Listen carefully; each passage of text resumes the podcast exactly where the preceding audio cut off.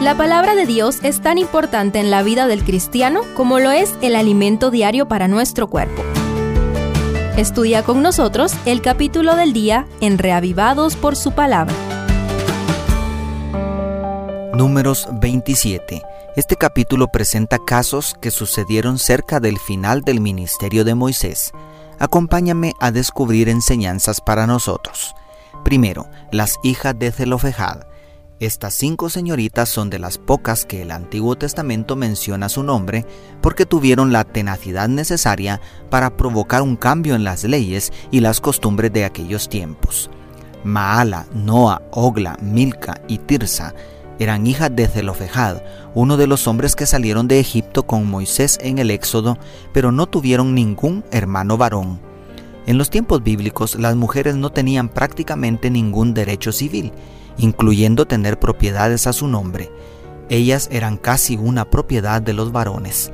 Sin embargo, gracias al esfuerzo de aquellas damas por defender sus derechos, el Dios de Israel abrió una brecha que se adelanta siglos en materia de equidad de género y sobre quienes tienen derecho a las propiedades intestadas. La resolución del juez celestial en aquel caso particular fue, Bien dicen las hijas de Zelofejad, les darás posesión de una heredad entre los hermanos de su padre y traspasarás la heredad de su padre a ellas, según declara el verso 7. Y, además, para los casos que se presentaran en adelante, cuando alguien muera sin dejar hijos, traspasaréis su herencia a su hija. Si no tiene hija, daréis su herencia a sus hermanos, y si no tiene hermanos, daréis su herencia a los hermanos de su padre y si su padre no tiene hermanos, daréis su herencia al pariente más cercano de la familia, como dicen los versos 8 al 11. Es maravilloso cómo los principios de la Biblia han influenciado para que tengamos una sociedad más justa, pero también son lamentables los cambios en las leyes que van en contra de ella. Segundo, anuncio de la muerte de Moisés.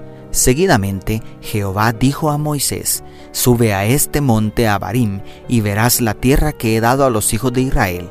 Después que la hayas visto, tú también serás reunido con tu pueblo, como fue reunido tu hermano Aarón, declaran los versos 12 y 13.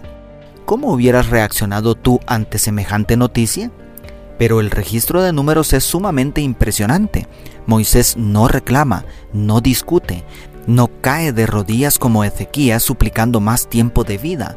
No se opone a la voluntad del Todopoderoso.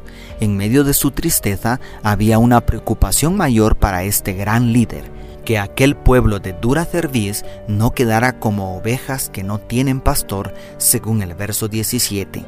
Solo Jesucristo supera tal compasión y abnegación al poner en primer lugar a los demás antes que su sufrimiento y tristeza. ¿Cuánto amas a tu congregación? ¿Te preocupas por sus líderes? ¿Estás dispuesto, dispuesta a dar y a darte por tu iglesia? Y tercero, nombramiento de Josué.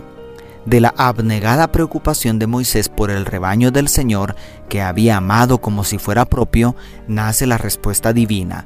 Toma a Josué, hijo de Num, hombre en quien está el Espíritu, y pon tu mano sobre él, declara el verso 8 en la Biblia de las Américas. La ordenación de Josué al cargo de líder principal de Israel debía hacerse pública para que el pueblo lo respetara y obedeciera como a Moisés. Dios eligió y llenó con su espíritu al sucesor de Moisés, un líder consagrado y fiel, quien dirigiría los escuadrones de Israel para conquistar la tierra prometida. Su valor y liderazgo fue también muy inspirador, pero hubo una diferencia importante con Moisés. Josué tendría que depender del apoyo del sumo sacerdote Eleazar para consultar a Jehová por medio del Urim. Nunca más se levantaría otro profeta con quien Dios hablara cara a cara hasta la llegada del Mesías, el Hijo de Dios. Aquí hay algo sumamente importante para la iglesia de hoy y para sus líderes espirituales. Lo más importante no es el cargo ni la posición, ni mucho menos los beneficios materiales. Lo más importante es la íntima comunión con el Altísimo. El primer requisito para servir en la causa de Cristo es permanecer en la presencia de Jehová. Lo demás viene por añadidura. Dios te bendiga, tu pastor y amigo Selvin Sosa.